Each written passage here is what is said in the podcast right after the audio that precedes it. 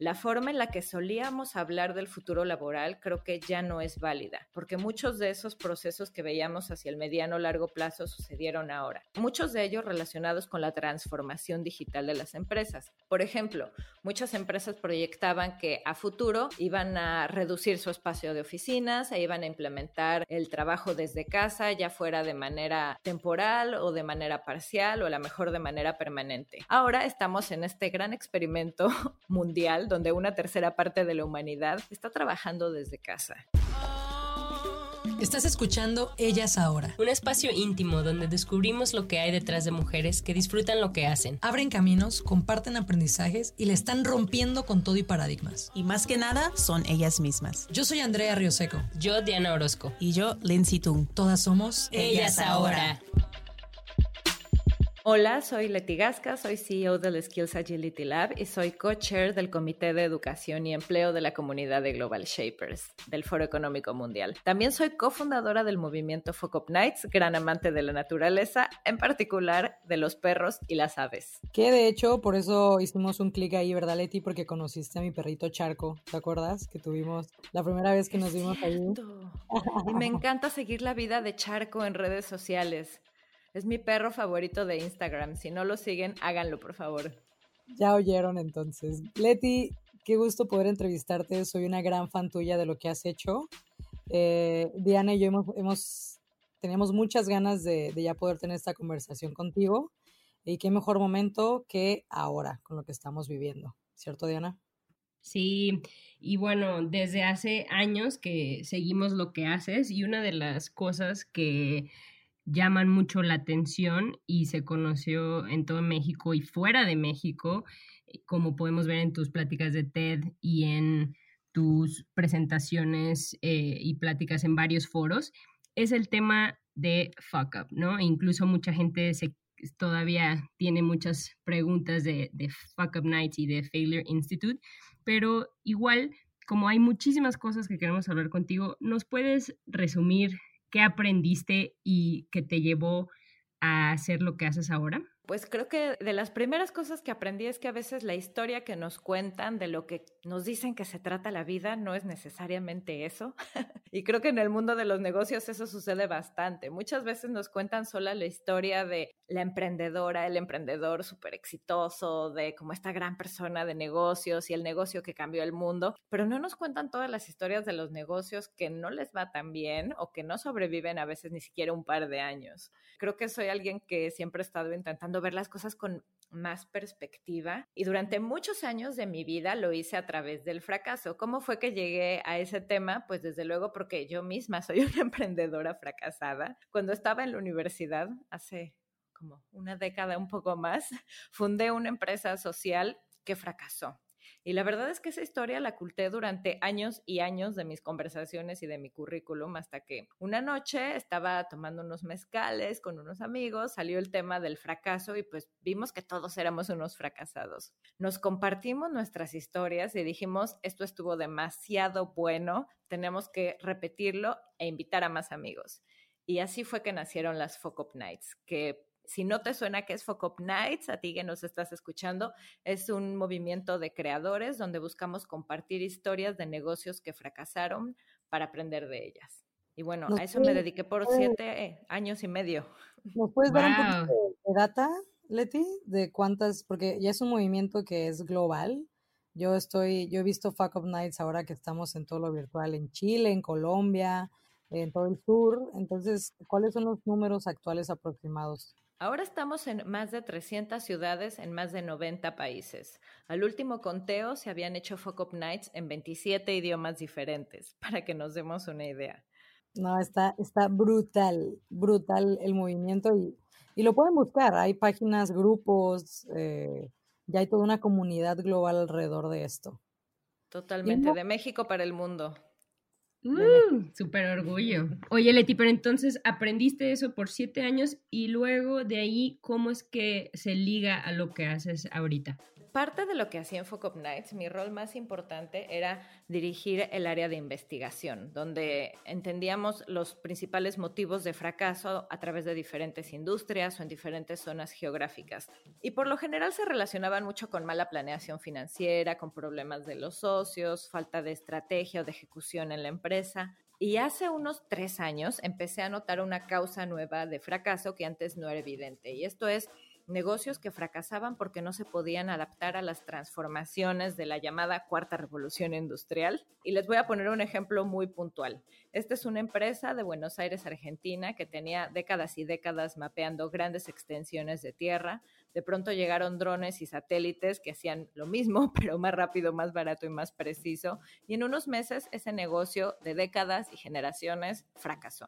Y como eso empecé a escuchar un montón de historias similares por todo el mundo prácticamente. Entonces como que mi intuición me dijo, algo está pasando, esto hay que entender qué hay detrás de esto. Entonces empecé a leer primero de transformación digital y luego de la cuarta revolución industrial, el futuro del trabajo, el futuro de la educación. Y de las primeras cosas que me frustraron fue ver que casi todas las investigaciones, sobre todo del futuro del trabajo, se basaban en la opinión de tres perfiles CEOs de empresas, directores de recursos humanos y científicos de datos que trabajan con inteligencia artificial básicamente estamos dejando fuera la opinión de 99% de la población del planeta.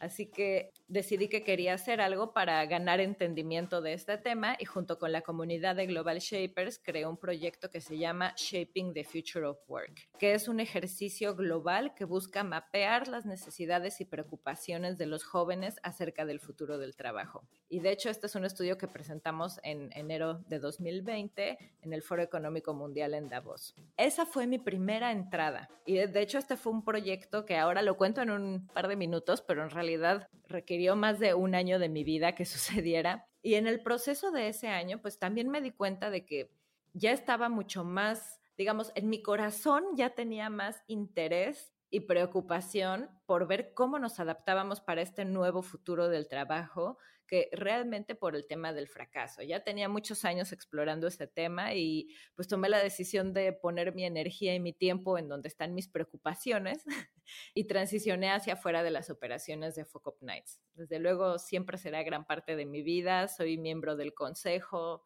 socia fundadora, pero ahora operativamente dedico mi tiempo al Skills Agility Lab, donde buscamos ayudar a las personas a adquirir habilidades para el futuro del trabajo. Y bueno, un poco por ahí fue mi transición de un tema al otro.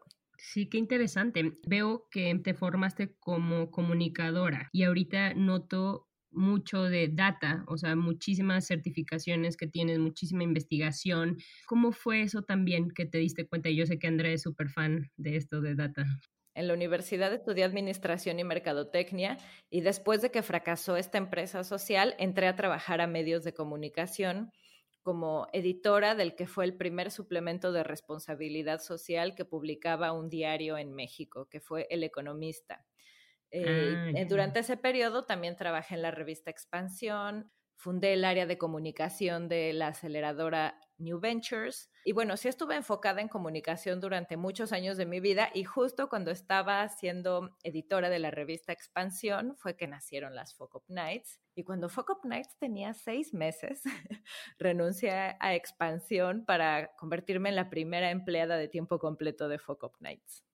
Ah, padrísimo. Okay. no comunicóloga oficial, pero de closet, ¿no? O sea, sí, sí ejerciste bastante experiencia en esto. Sí, totalmente. Y el tema de los datos siempre ha sido una de mis grandes pasiones. O sea, siempre fui una nerd de las matemáticas, siempre me interesó entender la parte cuantitativa de los fenómenos humanos y justo por eso es que ahora estoy por terminar mi maestría en analítica de personas aquí en, en Nueva York, en NYU. Se llama Workforce Analytics y básicamente es ciencia de datos aplicada a educación, a recursos humanos, a ejercicios de planeación de la fuerza laboral. Y esto, digo, lo llevas estudiando desde hace mucho, pero coincide que ahorita en épocas de COVID y de coronavirus como que se adelantó todo, ¿no? Esa es una de, de lo que se escucha, que si ya de por sí íbamos en esta transformación, ahorita es como acelerar todo, ¿no? ¿Nos puedes compartir cómo es que, o sea, has estado siguiendo esto y qué has como encontrado y ahorita cuáles son tus teorías o, o qué es lo que anticipas en cuanto a la planeación de fuerza laboral, el futuro del trabajo, todo esto. Me encanta esta pregunta porque refleja uno de los grandes cambios de nuestro tiempo y también uno de los grandes cambios en mi vida personal, porque yo desde hace un año estaba escribiendo un libro acerca de cómo adaptarnos al futuro del trabajo. Y cuando ya estaba en el 90% del libro, es decir, a punto de terminarlo, sucede COVID. Entonces ahora estoy en el proceso de actualizar el libro. Eh, ya, de hecho, ya casi termino y siento que de hecho nunca voy a terminar porque este es un fenómeno que avanza a un ritmo tan acelerado que siento que cada semana encuentro algo nuevo que quiero agregar al libro. La realidad es que muchas cosas que nosotros imaginábamos que iban a suceder en este futuro del trabajo, pensando en tres años, cinco años, diez años, están sucediendo ya de hecho, ahora el, libro habla acerca de este nuevo futuro del trabajo. La forma en la que solíamos hablar del futuro laboral creo que ya no es válida, porque muchos de esos procesos que veíamos hacia el mediano largo plazo sucedieron ahora. Muchos de ellos relacionados con la transformación digital de las empresas. Por ejemplo, muchas empresas proyectaban que a futuro iban a reducir su espacio de oficinas e iban a implementar el trabajo desde casa, ya fuera de manera temporal o de manera parcial o a lo mejor de manera permanente. Ahora estamos en este gran experimento mundial donde una tercera parte de la humanidad está trabajando desde casa. Desde luego no todo el mundo puede, no es posible en todas las ocupaciones, pero muchísima gente lo está haciendo por primera vez. Esto obligado a que muchas empresas hagan dos cosas fundamentales que están cambiando el panorama del trabajo. Una de ellas es asegurarse de que los colaboradores tienen la tecnología, la infraestructura y los recursos para poder desempeñar sus tareas desde casa. Y la segunda es dotarlos de las habilidades que se necesita para trabajar de esta forma remota. Y bueno, ¿cuáles van a ser las transformaciones finales? Eso está muy difícil responder porque la realidad es que el cambio va a ser proporcional al tiempo que dure la emergencia sanitaria. Todavía no lo sabemos, pero sí veo de primer momento que va a haber grandes cambios en temas relativos a teletrabajo, a automatización, a economía gig, a viajes de negocio, por ejemplo. Y bueno, yo feliz de hablarles de cualquiera de estas cosas que, que estoy viendo que ya están sucediendo y van a crecer. ¿Por dónde quieren que empecemos? Uh, todo. A ver, Andy. estoy viendo esto como ahora que lo, que lo planteas de esta forma, como que la gente lo tenía proyectado para el 2030, ¿no? Vamos a cambiar la forma de trabajo. Y siento como cuando me enseñaron a nadar que mi abuelo me aventó a la alberca, después de darme como una clase teórica y nada más me aventó. Así, o sea que las empresas no estaban preparadas, realmente lo tenían pensado, pero ahora tienen el agua en el cuello para poderlo sacar adelante, ¿no? Y ahora hay estrés, ahora los empleados están dando cuenta de cómo ejercer su profesión de una forma diferente, están reduciendo costos y principalmente que nos estamos dando cuenta que nos faltan muchas habilidades para desempeñarlo bien. ¿Cuáles son esas habilidades que notas, Leti? Que, o sea, podemos hablar de muchísimas, ¿no? Pero a lo mejor ahorita lo que tienes más en mente, lo que dices, wow, no, esto sí me está impresionando que no sabía que estas habilidades. Algo que yo he estado pensando es qué habilidades no estaban en esas populares listas de habilidades del futuro del trabajo. Porque, pues como saben, hay un montón de listas. El Foro Económico Mundial tiene su lista de habilidades del futuro, también Manpower, LinkedIn, todas. Y creo que algo que esta crisis hace evidente es que había cosas que le faltaban algunas listas, digamos. Entre ellas, por ejemplo, inteligencia emocional a veces no pensamos que es una habilidad para el trabajo, pero en momentos como este se vuelve increíblemente importante, porque por un lado la inteligencia emocional nos permite tener esta autorregulación emocional que nos ayuda a mantenernos siendo racionales y enfocados y pudiendo contribuir a nuestra comunidad en medio de lo complicado que es vivir una pandemia. Y también la inteligencia emocional nos permite ser más automotivados, que creo que cuando estamos trabajando desde casa es súper importante ser más resilientes, ser más adaptables. Otra habilidad importantísima es escribir bien. Desde luego, la comunicación es fundamental en temas de trabajo remoto. Si no estamos en el mismo espacio físico y no nos vemos cara a cara, tenemos que ser mucho más intencionales en nuestra comunicación. Por poner un ejemplo, todo lo que de verdad importa, lo que queremos que quede bien claro, hay que comunicarlo de forma verbal y por escrito. Y también es muy importante, una de las características de las organizaciones que saben trabajar de forma distribuida y lo hacen muy eficientemente es que son muy buenos tomando minutas y mandando mails. La gente sabe escribir de una forma breve y clara. Esa es una de las habilidades del futuro del trabajo. Saber escribir bien. Suena tan obvia, ¿no? Pero hace tanta falta y ahora lo estamos viendo tanto. Absolutamente.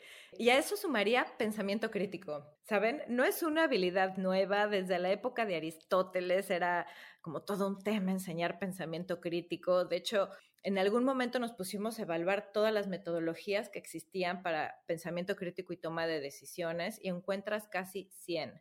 De hecho, y creamos un compendio de metodologías para el pensamiento crítico, que es una infografía sencilla, accesible que pueden descargar desde nuestra página, solo para como darnos esta idea de todo lo que ya existe. El pensamiento crítico ahora importa más que nunca, porque es lo que nos permite distinguir, por ejemplo, noticias falsas, información no verificada. El pensamiento crítico nos ayuda a tomar decisiones racionales en momentos de incertidumbre y volatilidad como el que estamos viviendo. Entonces diría que esa es una tercera habilidad importantísima. Y además de eso, pues manejo del tiempo y de nuestra energía seguramente ya quienes por primera vez en su vida están trabajando desde casa vieron que pues se requieren hábitos y rituales nuevos, se requiere aprender a moderar la energía y a darle a nuestro cerebro señales de empezó el momento de trabajar y ahora empezó el momento de descansar, porque el espacio de trabajo y de descanso ahora son el mismo. Entonces creo que esas son otras habilidades fundamentales. Luego pasa el tema de, la, de ser pues eficientes, ¿no? Y también porque dices, ay, trabajo todo el día, pero no es lo mismo, ¿no? Como tú dices, estos límites, si trabajas más horas, realmente estás ganando menos, ¿no? Estás sumado a lo que dices, siento que lo de los resultados, ¿no? De trabajar en base a resultados y esto nos puede ayudar con esto que dices del manejo de tiempo y energía. Totalmente. De hecho, me encanta que menciones eso, Diana, porque una de las características de las empresas que aprenden a trabajar de forma distribuida con éxito es que valoran más los resultados que el tiempo que estás sentado atrás de la computadora. De hecho, esas empresas no te miden el tiempo que estás trabajando, lo que te miden son tus logros. Y creo que esa es otra de las buenas lecciones para el futuro del trabajo. Todo esto de trabajar desde casa va a traer, creo que también, este, además de las consecuencias difíciles como la conversación del derecho a la desconexión, justo lo que hablábamos, eh, tengo derecho a dejar de trabajar el fin de semana y después de tal hora, tema de que va a haber cada vez más softwares de vigilancia, los retos de las habilidades, etcétera. Creo que también va a traer algunas cosas muy positivas. Por ejemplo, muchas organizaciones se están dando cuenta que no necesitan tener a sus colaboradores, colaboradoras todos los días en la oficina. Y también muchísimas personas se están dando cuenta de que pueden trabajar desde su casa para empresas de todo el mundo. Es decir, esto está abriendo los horizontes laborales para millones de personas. ¿Qué otras de las cosas estás súper emocionada que dices, este no lo había contemplado? Así como dijiste de las habilidades que no habías contemplado, o que no estaban en listas, ¿qué otra cosa estás emocionada como de estas oportunidades nuevas que ves?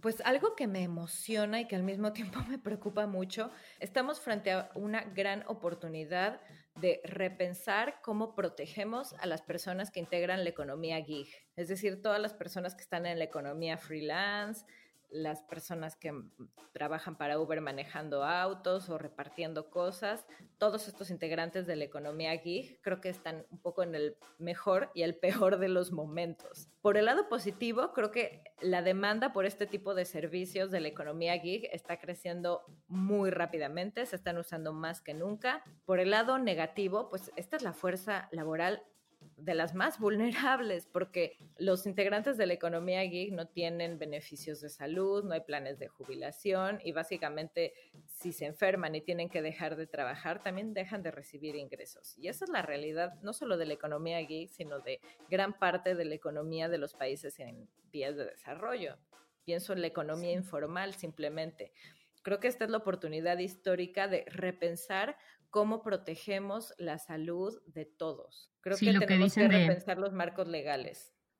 Sí, como dicen, proteger a las personas, no a los trabajos, ¿no? Porque se movía mucho como unemployment, ¿no? Desempleo, empleos, como formal, informal, y lo que estás hablando ahorita es más esto, proteger a las personas, no importa lo que estemos haciendo. Como dices, el marco legal, el marco de salud, eso está pasando en todo el mundo y como dices, somos más vulnerables en economías en desarrollo, ¿no? Absolutamente. De hecho, creo que en lugar de estar hablando acerca del futuro del trabajo, deberíamos hablar del futuro de las y los trabajadores, Ándale. porque ese es tema- realmente el tema de fondo. Y un tema, Leti, que, que el Foro Económico Mundial ha hecho también en estos últimos años eh, mucho énfasis es en la, en la salud mental, ¿no? Y, y esta nueva forma de trabajo, cómo también amenaza mucho esta parte que si antes no le damos atención y que no era tan importante como la física, hoy están surgiendo nuevas necesidades también aquí.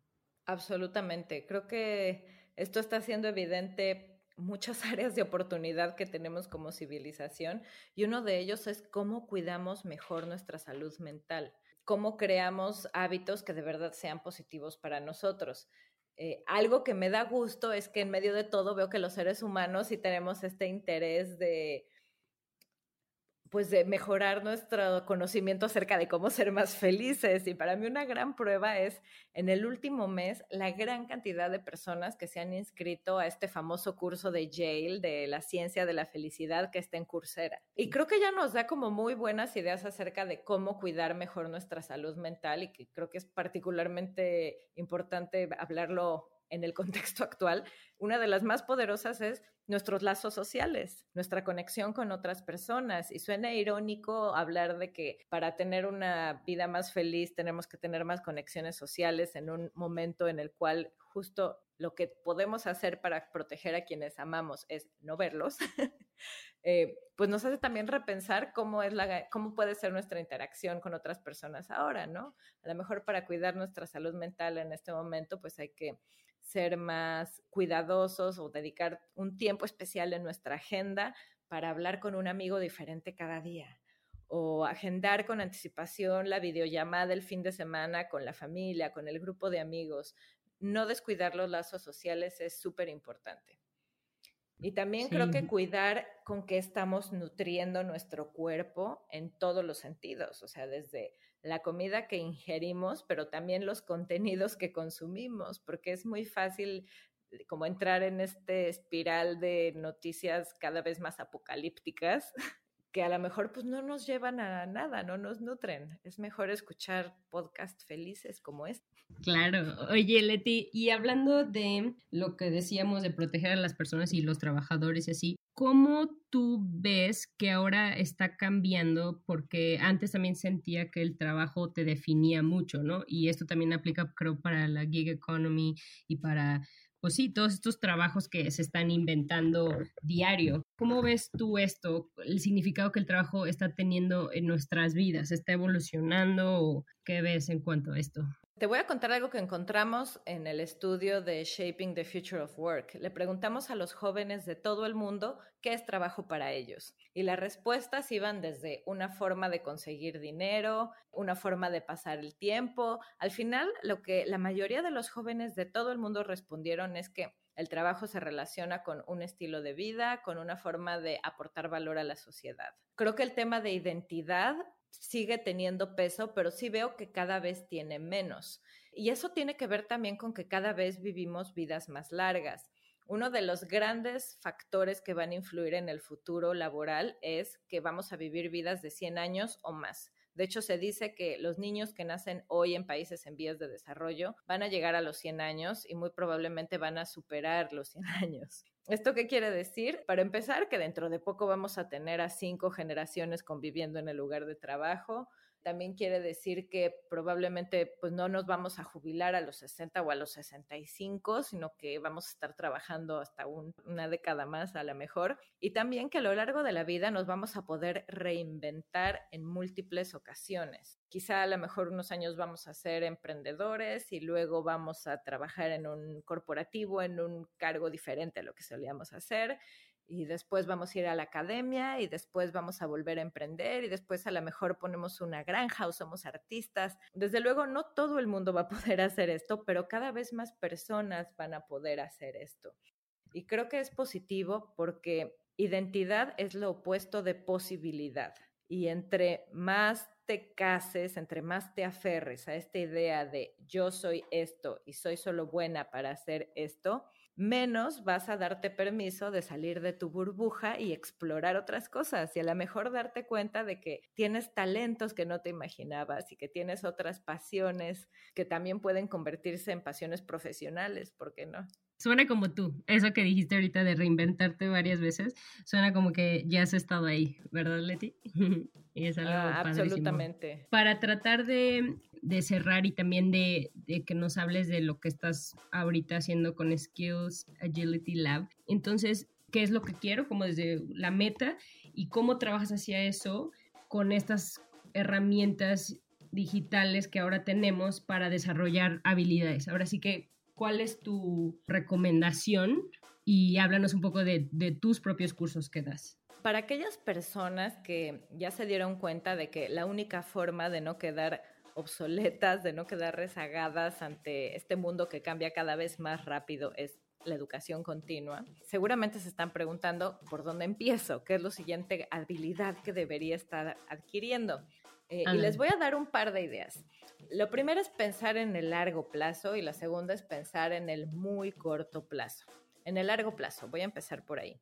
Reflexionen qué les gustaría estar haciendo, dónde les gustaría estar laboralmente en dos, tres años, cuatro años. Desde luego siempre se vale cambiar de planes, cambiar de opinión. Este simplemente es un ejercicio de imaginación. Ahora imagínense qué habilidades necesitan para poder llegar a ese lugar. Creo que eso nos empieza a dar algunas pistas de lo que deberíamos de aprender para poder llegar a ese estado ideal en el que nos gustaría estar.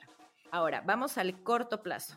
No sé si han escuchado hablar de esta cosa llamada Just in Time Learning o aprendizaje justo a tiempo. Mm, yo no. Ahí les va. Es algo que está inspirado en el método de producción de Toyota, que es la producción justo a tiempo, just in time, bastante popular en el mundo del management. En lo que consiste es que cuando estás produciendo un auto, cada pieza del auto la terminas de producir justo en el momento en el que va a pasar al siguiente proceso, de tal forma que nunca tienes que almacenar nada. Ahorras tiempo, ahorras dinero, ahorras incluso energía de todo tipo que te puedas imaginar. Just in time, producción justo a tiempo. Si aplicamos eso al mundo del aprendizaje, se vería algo más o menos así. Imagínense que dentro de tres meses me toca tener una reunión de equipo donde vamos a hacer sesiones de retroalimentación, feedback. Y luego en seis meses voy a empezar a trabajar en un proyecto con unos clientes japoneses. Entonces, lo que voy a hacer es empezar primero a tomar un curso, a lo mejor un curso en línea acerca de cómo dar retroalimentación y ser un buen coach y cómo mejorar la productividad del equipo. De tal forma que cuando termine el curso voy a tener todos los conocimientos frescos para mi sesión de retroalimentación con el equipo. Y después de eso voy a empezar a tomar un curso de japonés para que cuando llegue el momento de trabajar con mi cliente de Japón, pues voy a tener conocimientos básicos para poder entendernos mejor. Eso es just-in-time learning.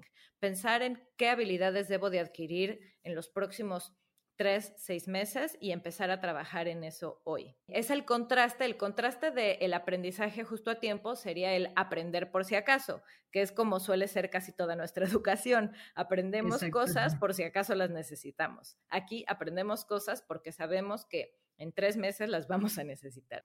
Y es algo que, puedes ir armando, o sea, cursitos de internet, diplomados, talleres, o sea, tú solito vas armando como tu, ahora sí que tu plan de estudio para poder llegar a esos objetivos, ¿no?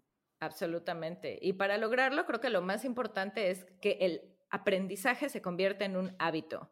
De hecho, a ti que nos estás escuchando, te aconsejo que agarres tu agenda y apartes todas las semanas un tiempo para estudiar, ya sea dos horas el sábado o 20 minutos diarios, 30 minutos, realmente lo que puedas. Lo importante es que haya constancia y que se convierta en un hábito y vas a ver de poquito en poquito, vas a poder aprender un montón de cosas. Y ahora les voy a platicar un poco de lo que estamos haciendo en el Skills Agility Lab en materia educativa. A raíz de COVID lanzamos un par de cursos en línea especialmente diseñados para ayudar a las personas a adquirir las habilidades que necesitan para trabajar desde casa. Uno está dirigido a líderes de equipo, a gerentes, a directores, está enfocado en liderazgo remoto y justamente te enseña cuáles son las habilidades que tú y tu equipo deben hacer. Está creado para personas que trabajan desde casa por primera vez. Y el otro curso se llama 21 días para aprender a trabajar desde casa. Es un curso dirigido a cualquier persona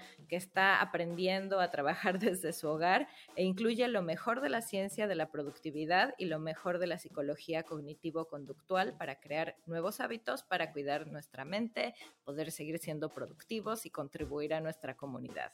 Y si alguna de las personas que nos escucha está interesada en tomar este curso o cualquiera de los cursos que tenemos en el Skills Agility Lab, puede obtener un 70% de descuento con el código ellas ahora 70. Aplica para Dani y para mí también, obviamente, ¿no? Obvio que sí, chicas. Gracias. Y por último, algún último mensaje al universo, algo que te gustaría, nos has dado muy buenos tips y justo yo quería preguntarte como, ¿cuáles son los cursos que ves más demandados o las habilidades más demandadas por las empresas? Pero eh, creo que todavía eso se queda en la manera de pensar de antes, ¿no? De one size fits all, que es justo lo que está cambiando, es lo que está evolucionando. Entonces, gracias por estas joyitas que nos das y si tienes algún último mensaje al universo que quieras compartir. Pues yo les diría dos. Una, de verdad el pensamiento crítico suena que no es la habilidad más divertida del mundo, pero créanme que se utiliza para todo. Las invito a que abracen las técnicas del pensamiento crítico y también a que abracen el cambio. Gracias por escuchar Ellas Ahora. Te invitamos a que compartas este episodio con esa comadre que necesita una buena dosis de inspiración genuina.